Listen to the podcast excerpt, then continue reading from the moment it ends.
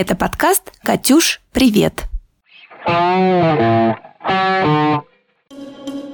Это второй сезон подкаста «Катюш, привет!» и мы его ведущие Катя Алексеенко и Катя Чайковская. В первом сезоне мы обсуждали между собой и с коллегами по цеху особенности пиара и маркетинга. А сейчас мы решили узнать больше об инфлюенсерах и блогерах. Мы будем говорить с ними напрямую, без фильтров и фотошопа. Так что оставайтесь с нами и узнаете больше про лайки, рекламные контракты и социальную популярность.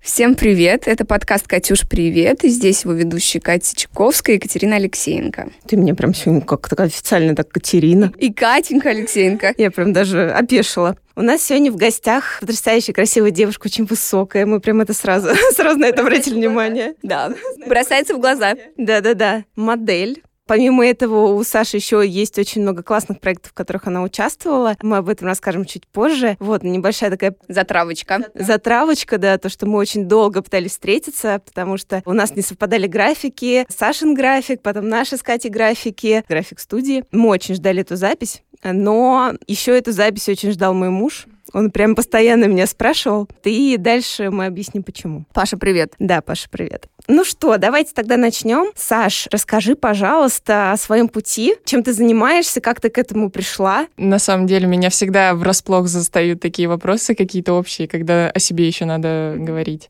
Так, о моем пути. Мне почему-то напоминает это какие-то книжки, мемуары, знаете, как вот, это мой путь. Я никогда просто не задумывалась, просто не знаю. Как в модельный бизнес попала. Да, расскажи, как ты решила стать моделью, когда ты поняла, что ты, в принципе, как бы в формате этого бизнеса, когда ты поняла, что ты вообще как бы вот я готова, я модель? Случилось вообще случайно, хотя там с детства мне говорили, ой, ну модель наша, модель. И никогда не воспринимала это, общалась всегда с мальчишками исключительно. Лет в 13, наверное, мне мама предложила, но она на меня смотрит и думает, блин, ну вроде девочка же у меня. В смысле девочка, но вот с мальчиками общается, как мальчик одевается, вот. И какой-то вот женственности, наверное, по ее мнению, мне не хватало. Они решили с тетей, эм, у моей тети знакомая закончила модельную школу. Ну так, чисто для себя, походка, что еще, ну, какие-то такие навыки быть леди, что ли, вот так. Тетя предложила маме, мама говорит, Саш, хочешь? Я говорю, ну, давайте. Я закончила эту модельную школу, проездила в нее месяца два по выходным. Помню, два часа в одну сторону, два часа в другую. Ну, вот, наверное, так. После школы модельной сделали какие-то символические тесты, как это сейчас называется, и все, и я забыла про это. Тогда еще был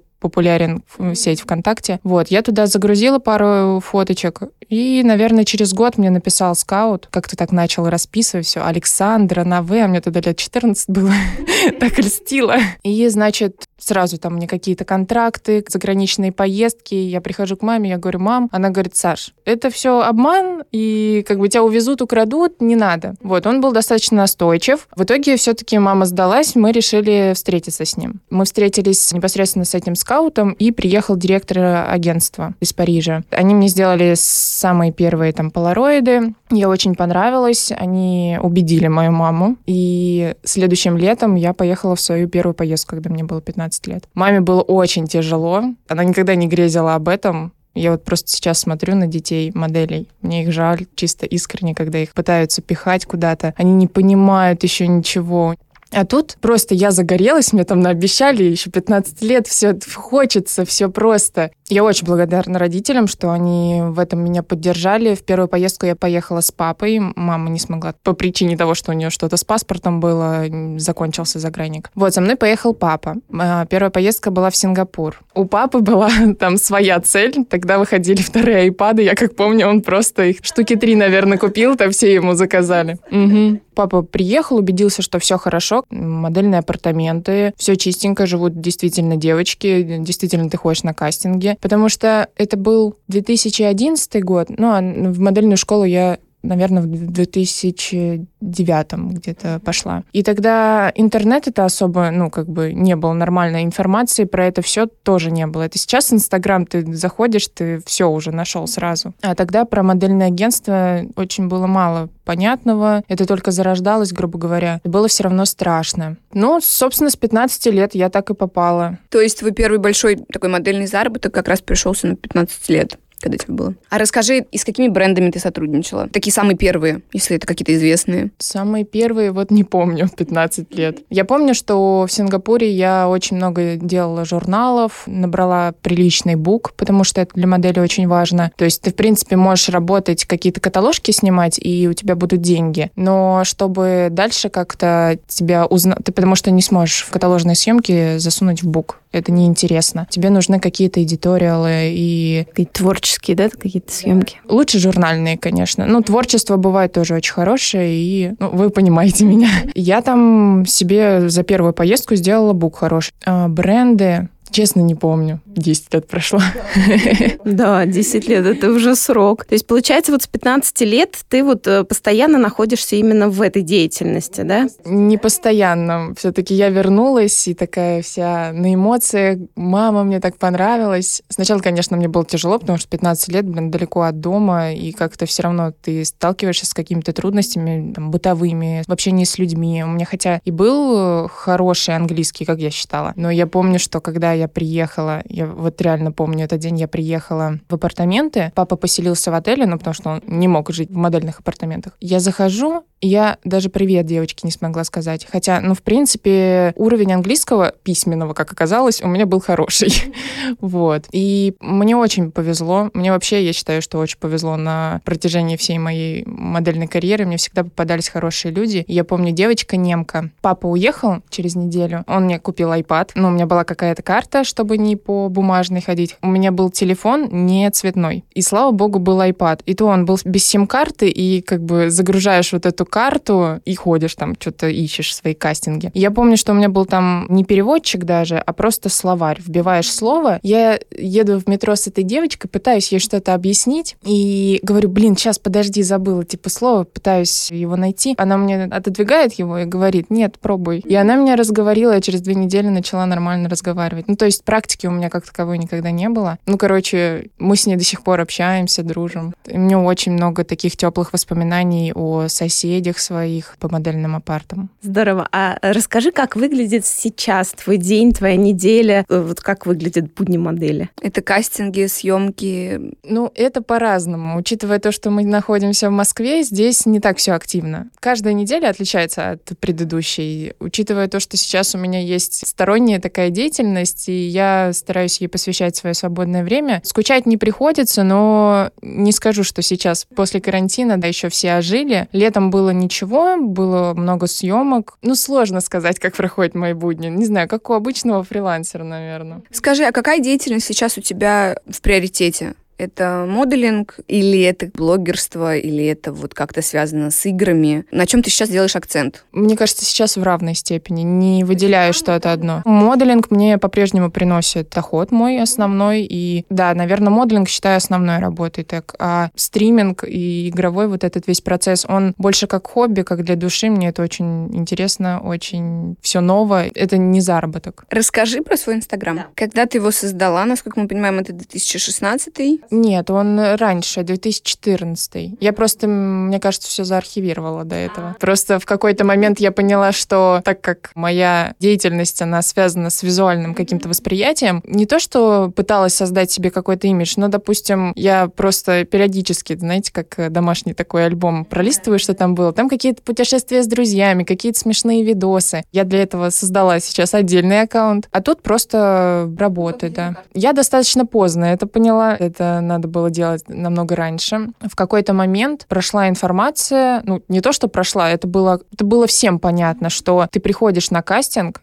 и у меня не, не встречалось такого, но я слышала, что девчонки приходят на кастинг, их вот так вот в ряд ставят, там выбирают, а потом подходят и говорят, а сколько у тебя подписчиков в Инстаграм? Тем более это был условно 2013-2014 год, когда он только еще появлялся и только там у единиц. И это было настолько обидно, то, что какая-то вот непонятная соцсеть, она тебя как-то дискредитирует, что ли, потому что я считаю, что у людей предвзятое отношение к моделям. Я все-таки считаю, что профессионализм, он должен присутствоваться и даже в такой сфере, как у нас. Ну, я никак не пытаюсь разграничить что-то, но это больше, чем просто стоять и позировать в камере. Конечно. Ну, даже вот же был скандал там какое-то время назад с тем, что Виктория Секрет вместо просто профессиональных моделей начали набирать Кендалл Дженнер, Джиджи Хадид, Беллу Хадид только потому, что они типа звезды Инстаграма. И, и был скандал как раз-таки на тему того, что выбирайте тех, кто заслужил это, а не кто там стал популярный за счет какого-то ТВ-шоу или Инстаграма.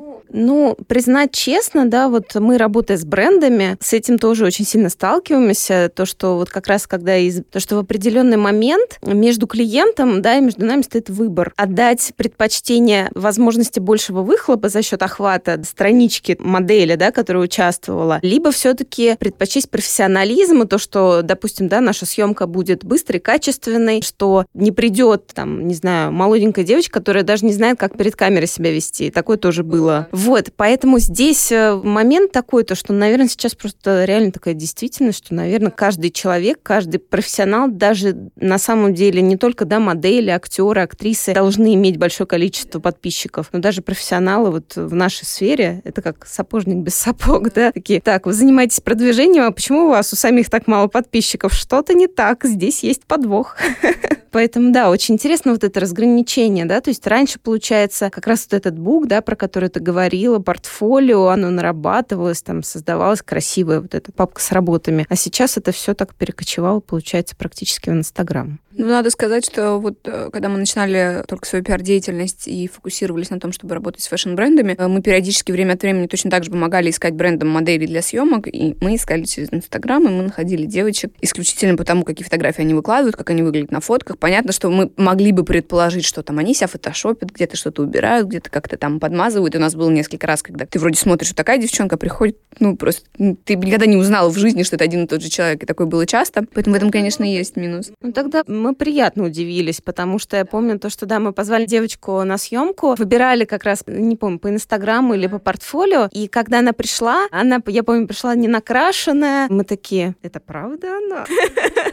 На фотографиях она выглядела абсолютно разной, яркой, с томным взглядом, такой прической, с такой прической. Здесь она пришла, она такая русая, светленькая, и она пришла, и ты понимаешь, что вот эта там роковая женщина на фотографии и вот этот человек, они пока не очень похожи друг на друга, а потом, когда ее начали красить и как-то преобразили, то это просто какая-то бомба, которая, судя по всему, еще может перевоплощаться из образа в образ, и уже понятно, что вот э, с такой внешностью, как бы она может из себя слепить кого угодно и выглядеть в кадре совершенно по-разному. Ну, у меня такой миллион раз было. Я обычно в жизни простенько одеваюсь и не крашусь. И, ну, особенно, когда на съемки приходишь, зачем ты будешь краситься, если тебя сейчас накрасить? Вот. И э, когда это утром, ты такой заспанный, у тебя капюшон, ты приходишь, ну, еще как бы условно, ты знаешь, какая студия, но какой зал ты не знаешь. Ты заходишь на ресепшн, там кого-то встречаешь, администратора говоришь, где снимают вот то-то. Заходишь, садишься. Визажист — это самое обидное. К тебе подходит кто-то и говорит, а вы кому? Я говорю, ну, я вроде как бы модель на съемку на эту. Они говорят, точно. Пойдут еще уточнят, а потом уже все, пришла в себя, уже накрасили, какой-то час съемки идет, все восхищаются там, ой, как, ой, как. Это я даже не знаю. Это какой-то момент перевоплощения,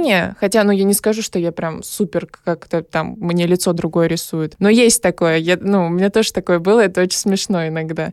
Мне кажется, в этом как раз-таки огромное преимущество моделей, потому что вот из вас можно воплотить любую свою, условно говоря, какую-то фантазию, да, там, сделать роковую женщину, сделать какую-нибудь нежную балерину, условно говоря, или кого угодно абсолютно. И вот истинные модели, мне кажется, они как раз-таки заключаются именно в этом, то, что вы можете перевоплотиться, и внешность это, во-первых, позволяет, и внутренняя раскрепощенность, харизма, и все что угодно. Ну, это тоже, наверное, по-разному бывает, потому что у некоторых девочек такие яркие черты лица, что... Не сделаешь из нее нежную конфетку.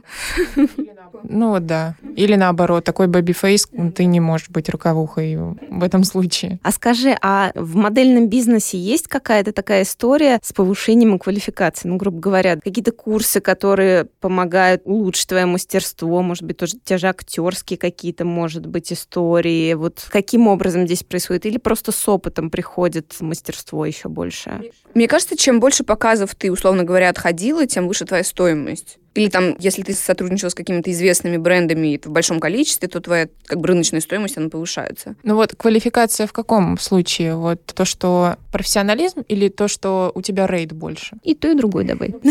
Ну, профессионализм, я считаю, что все-таки приходит с опытом конечно, большая разница, что было, когда я поехала первый раз в 15 лет. Никакие дополнительные курсы я не проходила, ничего не делала, но мне кажется, что, допустим, было бы очень прикольно закончить какие-нибудь актерские курсы. Понятно, что на целое образование нету времени, но вот актерские курсы, я думаю, что они точно не помешают, потому что многих моделей берут на видеорекламу. А на видеорекламе все-таки приветствуется, что у тебя какой-то есть базовый набор навыков, да. Ну, даже сейчас, да, в том же Инстаграме, в тех же социальных сетях, вот этот видеоформат, он даже становится, ТикТок тоже, да, более популярен, наверное, поэтому здесь вот как раз вот эти актерские таланты еще больше может пригодиться. Мне кажется, сейчас просто другое время, другое поколение, это очень круто то, что у обычных ребят э, есть возможность как-то себя проявить. И вот это вот энергию творческую в нужное русло направить, это очень здорово. Вот в наше время такого не было. И как-то у нас все-таки действительно мы стремились там пойти в какую-то модельную школу. Сейчас я понимаю, что это нафиг не надо. Конечно. Если у тебя классный Инстаграм, классные фотки, ты красиво выглядишь и, в принципе, преподносишь себя как модель, мне кажется, вполне твоего классного, там, популярного Инстаграма будет достаточно. Ну, в модельной школе меня, собственно, ничему не научили. Я сейчас э, вспоминаю, что я моей маме говорили, что ну, вы сильно не, как бы на это не рассчитываете, вряд ли у вас, конечно, получится. Хотя я вот реально была самая высокая, ну, возможно, действительно, в силу возраста, не то, что не складная, но не очень управляла своим телом, грубо говоря, там какая-то неподвижная, да. Какой у тебя рост? Сейчас 182. Ну, тогда пониже, конечно, наверное, был. Но, но, тем не менее, я была самая высокая там из группы девчонок. Тогда мне сложно было судить по тому, кто может быть моделью, а кто нет. Сейчас появилась какая-то насмотренность, но я понимаю, что объективно там, ну, только две девочки, наверное, смогли бы быть моделями. Но вот преподаватель моей маме вот так сказал, и я думаю, прикольно. Наверное, теперь она кусает локти. Ну, не знаю.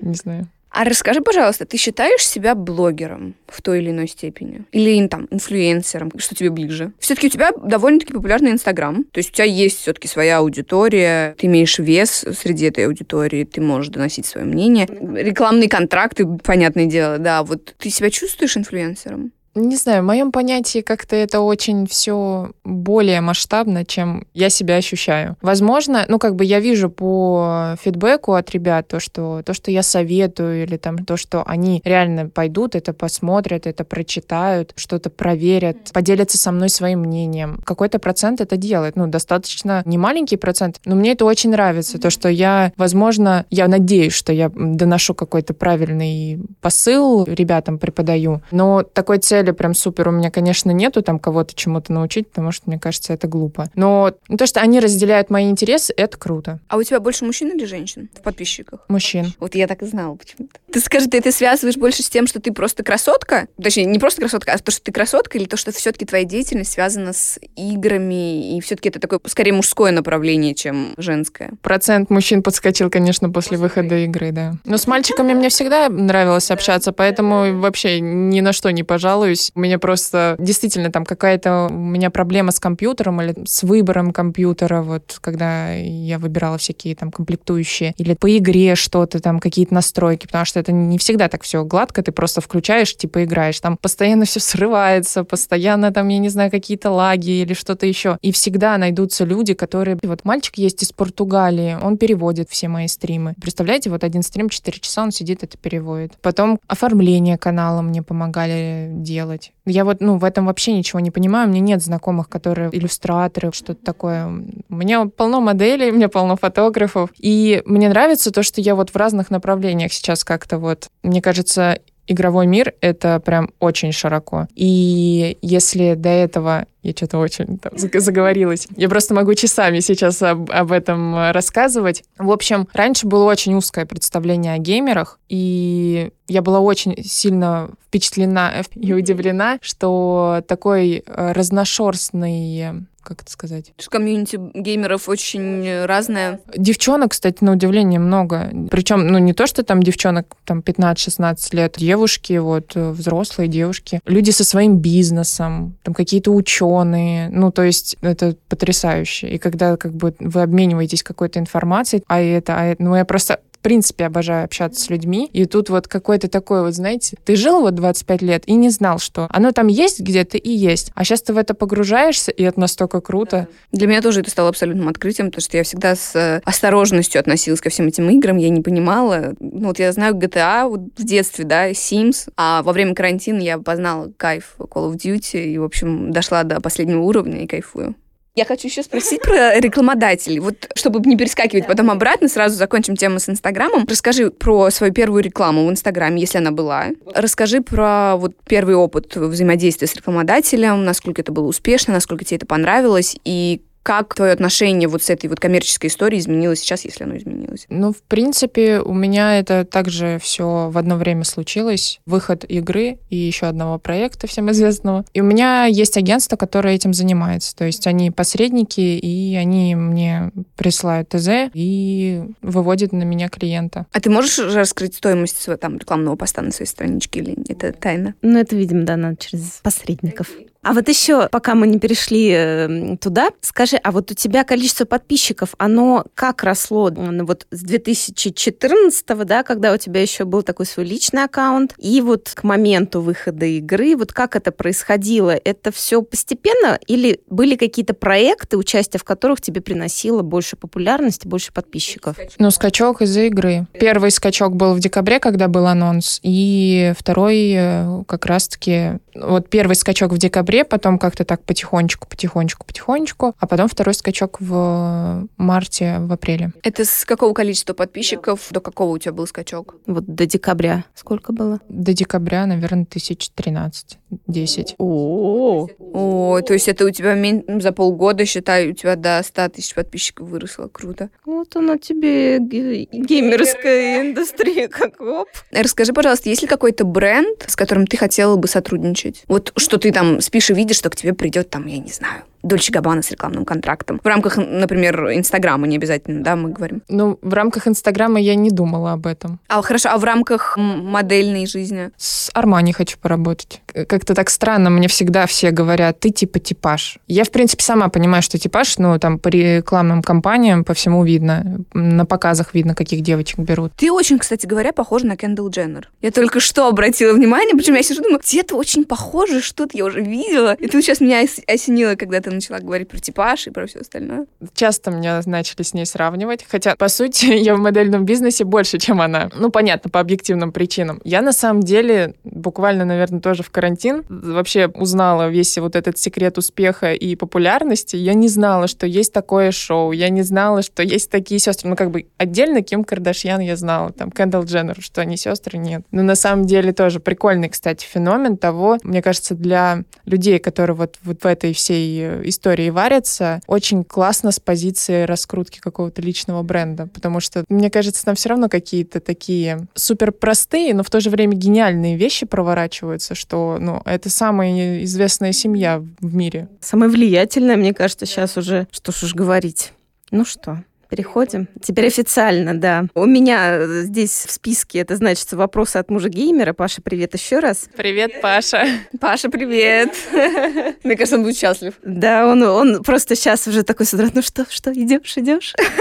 Короче, да, начнем. Расскажи про свой опыт участия в проекте Resident Evil 3. Как это вообще все произошло? Потому что вот то, что мне рассказывал муж, то, что это все было очень секретно поначалу, что ты даже не знала, да, в каком проекте будешь участвовать. Вот расскажи, как это вообще вдруг такое вот, вот вообще такой крен пошел, да, вот в эту сторону у тебя в жизни. И расскажи, как тебя пригласили на кастинг, то есть весь этап от и до. Небольшая поправочка, мало ли будут э, другие геймеры слушать, чтобы им э, слух не резало. Ремейк. Потому что оригинальная, кстати, кстати, у оригинальной игры вчера был день рождения, 21 год. Ну, просто не очень все довольны ремейком потому что там есть такой момент ностальгии, потому что когда ты маленький, тебе, во-первых, это все как-то ярче очень воспринимается. В общем, игра оригинал, она намного больше, она намного интереснее, намного увлекательнее, сложнее. Понятно, графика, конечно, ну, графика для 99 -го года. А это Просто такой, ну, как бы, красивый ремейк, который отдаленно похож на ту игру. То есть ремейк, он подразумевает, что сделали то же самое, но просто вот как бы сделали картинку лучше. Как ты, в принципе, вот получила это предложение? Или ты же до этого не играла, вообще с этим никак не соприкасалась. Вот это на самом деле еще более интересно, как, как так? Конечно. То есть это твои менеджеры в модельном агентстве как-то тебя там позвали, пригласили? Или это как-то напрямую на тебя кто-то вышел через Инстаграм? Учитывая то, что, наверное, на тот момент в моем Инстаграме было, наверное, тысячи две человек или тысяча. В общем, мне, да, мне запрос пришел от моего московского агента, а им пришел запрос из Японии. Он мне говорит, что вот там для игры. Я говорю, для чего? Он мне говорит, для игры. Я говорю, в смысле, а что там в играх? Я играла, наверное, лет 12 было, Дьябло, такая игра. Ну, там что-то ходить, кого-то тоже это. И там же все нарисованное. И ничего не поняла. Ну, я не знала, что сейчас уже вот так вот все дошло до, вот этого. А я говорю, да, ну ладно. А это в Японии надо было. Я, ну, я типа сразу, блин, мне не важно, сколько платить, я хочу в Японию. Долго как-то утверждали все, согласовывали. На кастинге научном, соответственно, я не была. Они попросили фото и видеоматериал прислать им. Я помню, попросила друга. У них еще такое ТЗ было надеть майку, джинсы и высокие ботинки, типа мужские вот эти берцы. Я помню, я у своего одногруппника просила берцы.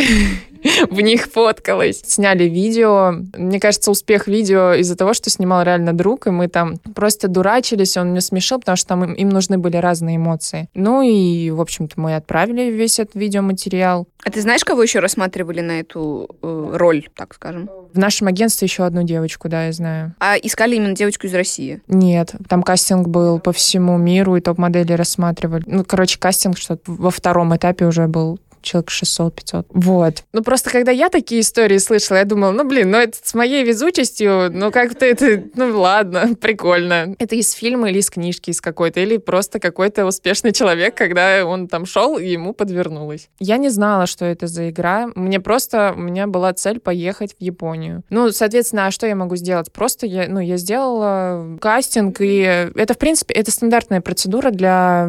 Я часто вот отсылаю такой материал, если нет возможности очно прийти. Ну, вообще, это, короче, такой материал, который у тебя должен быть всегда свежий, э, актуальный, как ты выглядишь сейчас, там какая стрижка, какая, какой цвет волос. Ничего особенного, просто вот мне понравилось то, что это вот надо было ехать за границу. И именно в Японию, потому что это была моя мечта. Ну, все, отправили, ждали, потом в какой-то момент мне агент звонит, подтвердили. И я просто, я помню, я в поликлинике сидела, я как, давай прыгать. И, в общем, я говорю, ну что, когда лететь? И каждую неделю откладывалось еще на неделю. И я думаю, ну, значит, оно уже не состоится. Ну, как бы по практике предыдущих, ну, раз это все перекладывается, то это в конечном моменте когда-то куда-то сольется. Ну, ладно, все, спустя два месяца, после того, как подтвердили, я все-таки реально уехала. Ну, не знаю, у меня просто больше впечатлений, то, что это прям какая-то мечта исполнилась. Причем я на тот момент понимала, что я не особо типаж Японии, меня туда на контракт не возьмут. А самой туда поехать, ну, как бы пока нет возможности. И тут, ну, какой-то такой, не знаю, для меня это был какой-то магический, да, что-то такое судьбоносное. Думаю, блин, класс. Я там еще попросила их э, поменять мне билеты, чтобы я подольше осталась. Я говорю, я за свой счет там, ну, типа, неважно. Я прилетела. Во-первых, отмечу, что мне безумно было приятно работать с японцами японцами. Это просто в сравнении там с какими-то другими странами. Они к моделям просто с трепетом с таким относятся. Вообще культура меня удивила. Они тебе там чек отдают обязательно двумя руками. Вообще все, что они тебе как бы не передают из рук в руки, если одной рукой считается пренебрежением. Ну, я как бы, конечно, об этом не знала. Там, ну, меня удивило. Меня встретил тот агент, который там представлял меня в Японии, и он мне, собственно, привез на локацию, где мы снимали. И когда они знакомились, знакомились друг с другом, они передавали визитки, они еще пользуются визитками, они передавали визитки, и у них такой микропоклон. Это, не знаю, настолько как-то вот трепетно мной было воспринято. Они мне дали свободное время, потому что иногда бывает, у меня есть работа, когда ты встаешь в 4 утра, там летишь, ну ладно, грубо говоря, час, работаешь в этот день, а потом летишь обратно. Они мне дали несколько дней, типа два дня, чтобы я перестроилась, во-первых, разница во времени. Потом меня агент еще мне устроил такую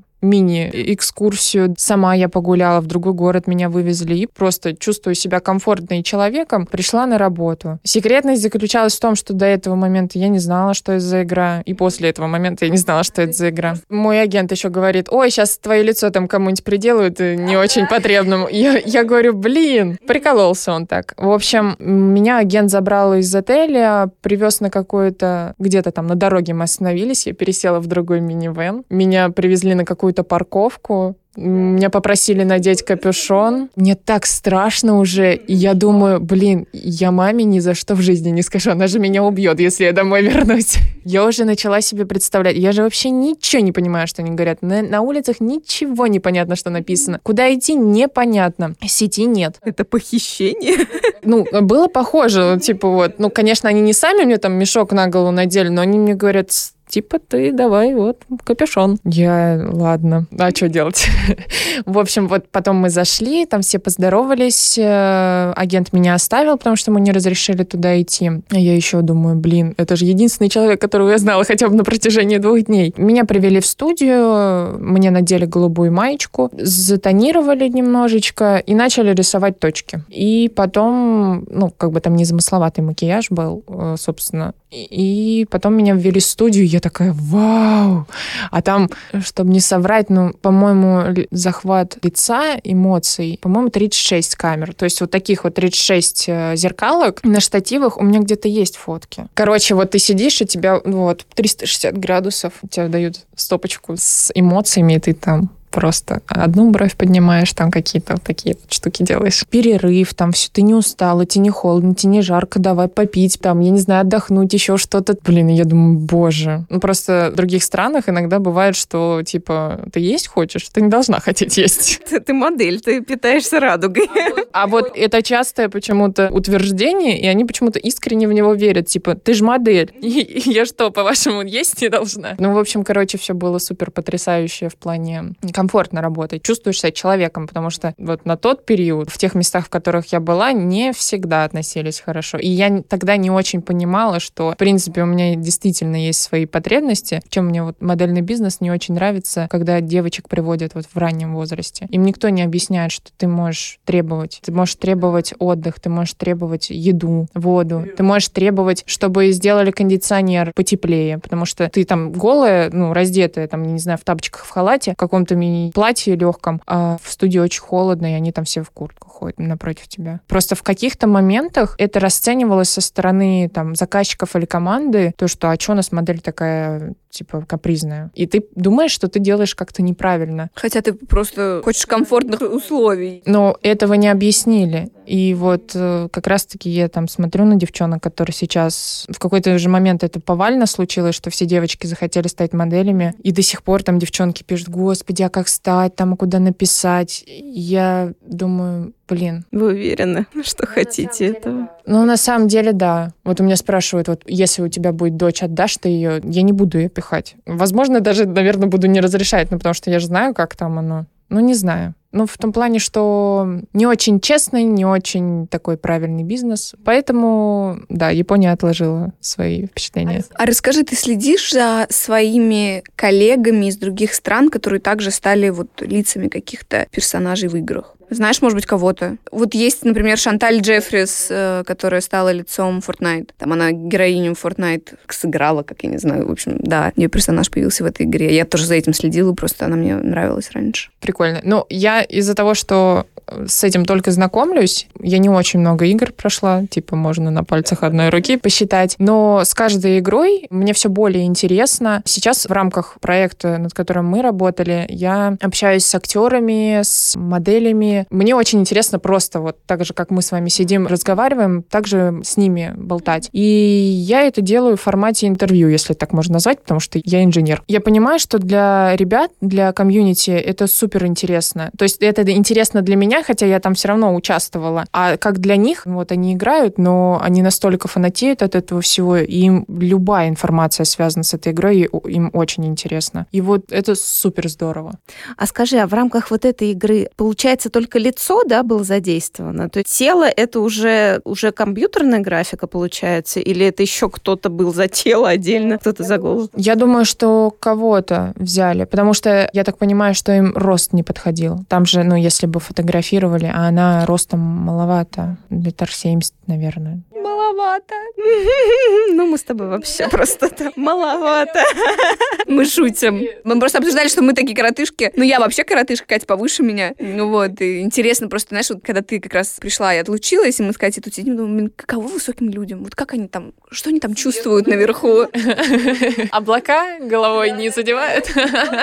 Не знаю, мне всегда хотелось быть маленького роста. Ну, мне кажется, это всегда так. Интересно. Так. Давай спросим про бенефиты, преимущества того, да, и бонусы того, что ты стала частью этого проекта. Как вот после реализации этого проекта почувствовала ли ты на себе какой-то прилив внимания со стороны, значит, соотечественников? А вот что касается, например, там, зарубежной аудитории, появились ли у тебя какие-то запросы на международные контракты, моделинге и во всем остальном? Какие-то новые рекламодатели? В общем, спрос на тебя вырос, и сильно ли он вырос с коммерческой точки зрения? В плане модельных работ? И в модельных, и блогерских каких-то проектов. Трудно сказать. Ну вот прям какие-то супер новые контракты нет потому что, мне кажется, потому, как раз-таки потому, что это выпало на пандемию. И просто как-то не очень повезло в этом плане. Ну, внимание, да, безусловно. Я больше расцениваю это не как возможность какого-то, как это сказать-то? Ну, я думаю, что это было бы классным подспорьем, но я не скажу, что это повлияло. Ну, видимо, это интересный твой опыт, который а, тебя раскрывает еще с какой-то другой, да, стороны. Сейчас я это воспринимаю, да, то, что это вот мне какой-то толчок развития в чем-то новом дал. И мне это действительно нравится, доставляет удовольствие. И до сих пор не понимаю, блин, почему я раньше этим не занялась. А скажи, а тебе делают донаты во время стриминга?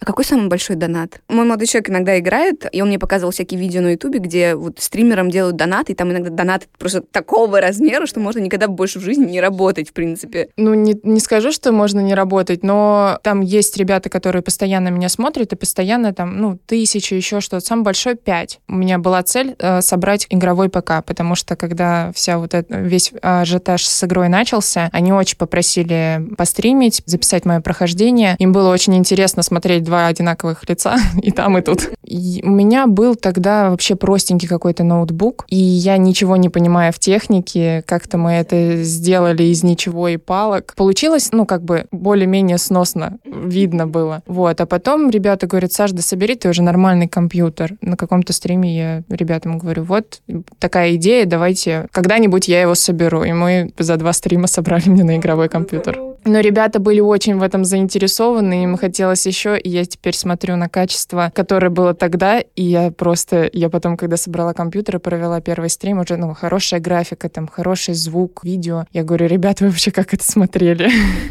Но мне вот и нравится то, что как раз у меня выпало, как вы говорите, что вы начали записывать подкасты во время карантина. У меня это выпало тоже на карантин, и было безумно интересно. Вот нету возможностей каких-то там, нету вебки нормальной, и я нашла свою какую-то зеркалку, которую мне родители в 10 классе купили, приспособили ее как вебку. Я не знала до этого, что так можно. Какие-то, ну, там, что-то заказывали, какие-то стойки, какие-то еще... Ну, короче, вот, ну, просто вот, я не знаю, у меня какой-то детский восторг по поводу этого, как мы это все смогли сделать с братом просто. А вот еще мне муж говорил, что после выхода игры возникла какая-то такая большая волна хейта в том плане, то, что выбор именно как раз лица некоторых игроков не очень порадовал. Вот расскажи, как ты с этим столкнулась и как ты к этому относишься? И готовили ли, может быть, тебя к тому, что возможна такая реакция? Нет, э, у нас с компанией-разработчиком нет никаких контактов. Это я уже сама потом наладила контакт с продюсером, с главным игры. Во-первых, как я это узнала? Я помню, что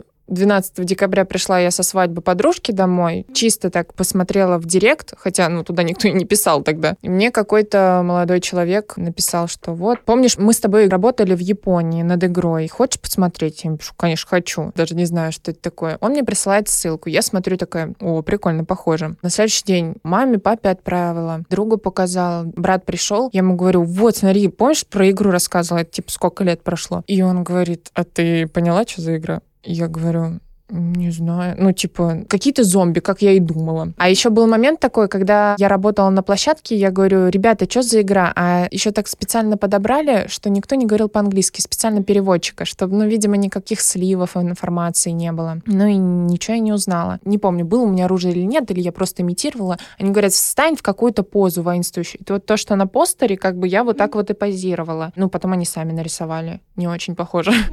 Вот. И я говорю, ребята, это что-то про зомби там это убивать? Они такие, нет.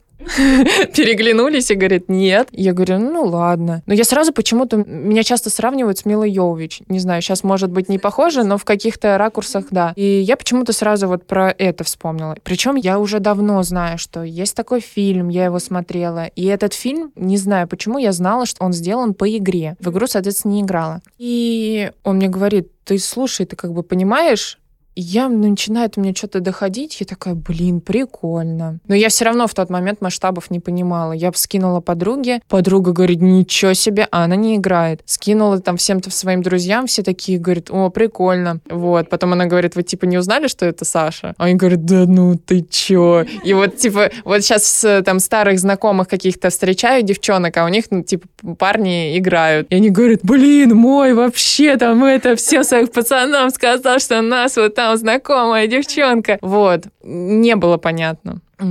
Я забыла вопрос.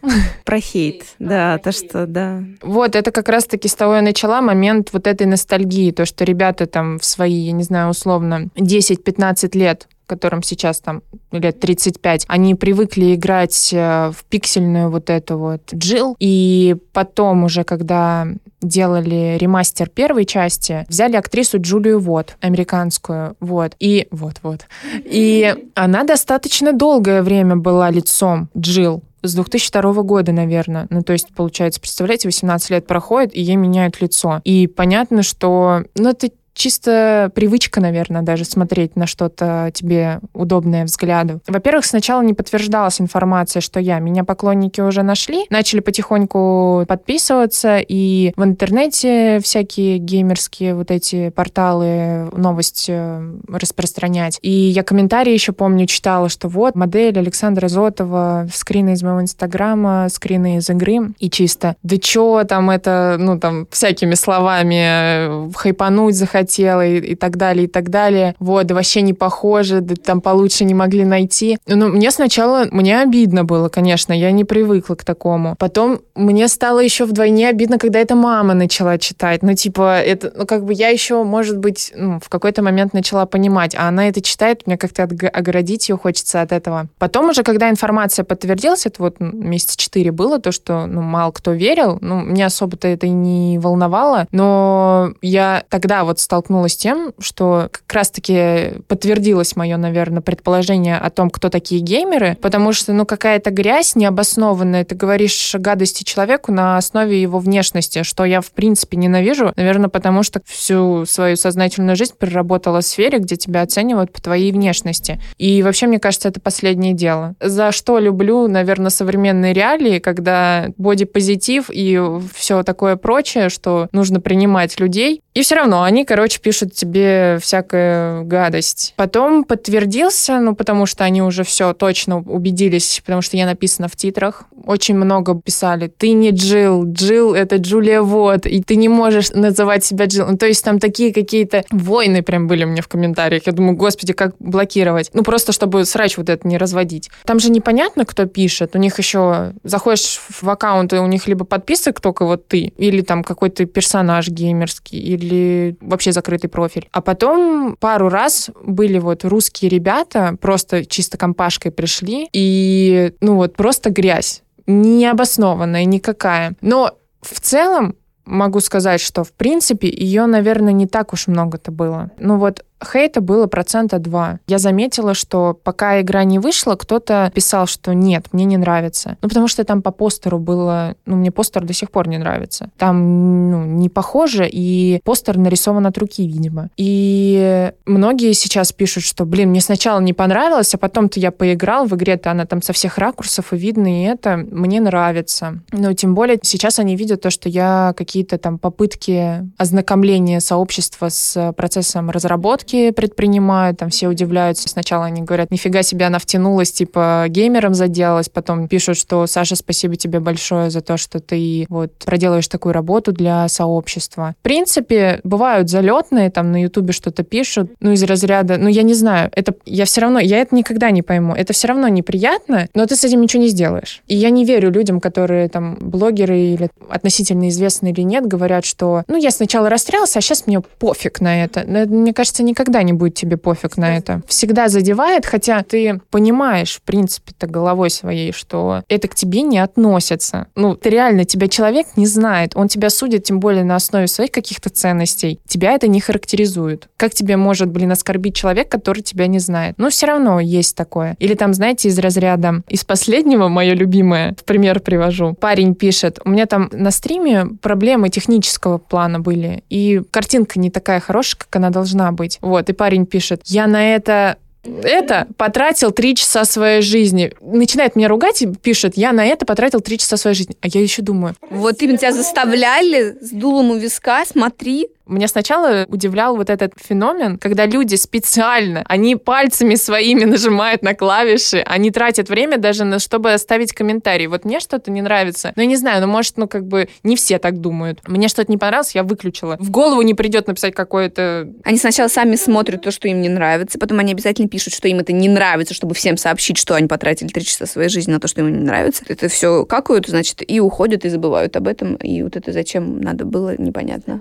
Ну, я вот понимаю, что когда ты написал еще комментарий, хотя, ну, все равно мне не очень понятно. Но когда ты пишешь, блин, что ты три часа потратил, ну, складывается впечатление, что у тебя в жизни ничего интересного не происходит, если ты вот такое смотришь. Как раз было интересно, вот это про мужа, то, что он знал, то, что вот наша русская модель стала лицом, у него это вызвало уважение, то, что круто, наши, наши победили, это очень классно. Да, и я помню, он просто еще тоже смотрит «Холостяка», поэтому, когда он увидел тебя еще в этом проекте, это еще со совпало по времени, но он просто на такой, о, прикольный, опять знакомое лицо, с которым, да, грубо говоря, он играет, и тут еще по, по телевизору, не по телевизору, да, посмотреть. Это тоже было прикольно. Но мы не будем тебя спрашивать про этот проект, но просто сам факт того, что, ну, вот, на мой взгляд, это тоже круто. Это, это международный проект, в котором тебе удалось поучаствовать, ты сделала это достойно, качественно, красиво, и этим стоит, мне кажется, только восхищаться. Я абсолютно согласна. И я думаю, что у меня есть последний вопрос для нашей записи. Нас э, в основном Катей слушают э, люди из профессиональной индустрии. Я смогу предположить, что мало кто из них играет. Можешь ли ты порекомендовать для совсем чайников, с чего начать геймерский путь? С какой игры? Что выбрать? Что сейчас в тренде? Может быть, с каких, с каких игр ты начинала? Логично, что а чисто, что я начинала с Resident Evil 3 ремейк. Вот. Но, наверное, как первую я ее не буду рекомендовать рекомендовать. Мне очень понравилось, потому что я играла вот в хоррор, третий ремейк, потом во второй ремейк я стала играть. Мне немножечко прям поднадоело, ну то есть прям одно и то же. Я переключилась, э, игра называется Detroit Become Human. И вот эта игра, наверное, которой я просто готова оды петь, я не знаю. В общем, наверное, в тот момент я поняла, что игровой мир, с технической точки зрения, я поняла, что игровой мир — это офигеть как круто, еще на примере Резидента. Но когда я играла в Детройт, сильно постараюсь не спойлерить, но очень рекомендую. Этот формат интерактивного кино. То есть ты сидишь, играешь, и ты джойстиком выбираешь, какие действия. Там три персонажа, они андроиды, ну, то есть как бы, чтобы было объяснить, почему ты ими управляешь. Они принимают какое-то решение. На основе этого решения они действуют, и из-за этого решения открывается какая-то одна сюжетная это линия. Это Бандерснач? Ты смотрела, может быть, «Черное зеркало»? Я поняла. Приблизительно, да, пытаются такое внедрить э, вот в кино кино. Я еще смотрела такое небольшое отступление. Режиссер, который делал кат-сцены, вот я с ним, кстати, готовлю интервью. Мне кажется, это очень интересно получилось. Ну, по крайней мере, мне с ним разговаривать. Он рассказывал кухню изнутри. Режиссер, он отучился во Франции вот на режиссера, на обычного. Я говорю, как ты вот попал в игровой мир? Ну, так вот получилось. Он работал над, мне кажется, над самыми крутыми играми, которые, ну, типа, даже я, не геймер, знаю. Над Ведьмаком, Detroit Become Human он э, приложил руку. Heavy Rain тоже очень распространено. Это тоже интерактивное кино у геймеров. Резидент этот. И вот сейчас в будущем году выходит э, восьмая часть Резидента тоже он делал. И он работал над э, фильмом «Планета обезьян». Вот не тот, который экшен вот этот, а есть еще в Ютубе, я нашла, по крайней мере. Его тоже, мне кажется, на Sony можно купить, и там тоже вот это вот выбирать. Но там больше все равно это как фильм. Наверное, да, то, что вот на Netflix, про то, что ты говоришь. Это игра, да, там очень много сюжетов. От сюжета зависит э, концовка, и это безумно очень интересно. И самый главный посыл про то, что там еще наполнение есть, не, не просто какой-то сюжет. Там про человечность, там про какие-то человеческие пороки, про то, что чел- машины в конкретном случае, они человечнее людей. И там про любовь. И, ну, как-то, я не знаю, мне кажется, это потрясающе. И, наверное, даже это скоро... Мне кажется, игры уже, в принципе, переплевывают фильмы хорошие такие. И это очень круто. Поэтому Detroit Become Human очень рекомендую. В нее можно играть очень долго, потому что ты вот закончил на какую-то одну концовку, берешь заново, начинаешь, просто другие выборы делаешь. Я не знаю, там просто, наверное, миллион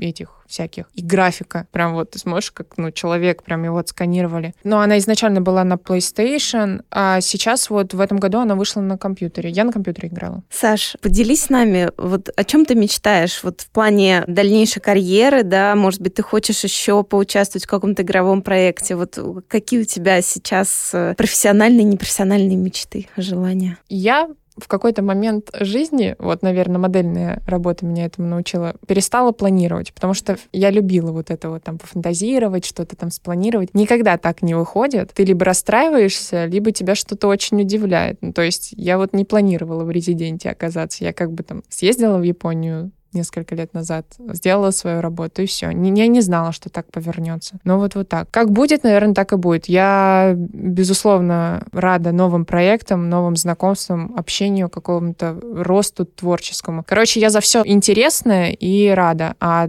то, что мечтать и планировать, знаете, вот люди бывают, я хочу вот это, и я целенаправленно к этому иду. Хотя, ну, возможно, тебе это и не надо. У меня пока есть чем заниматься, наверное, вот так. Мне это нравится. Будут какие-то какие-то возможности открываться, конечно, я буду участвовать, если меня это заинтересует. Угу. Ну, здорово. Мне нравится.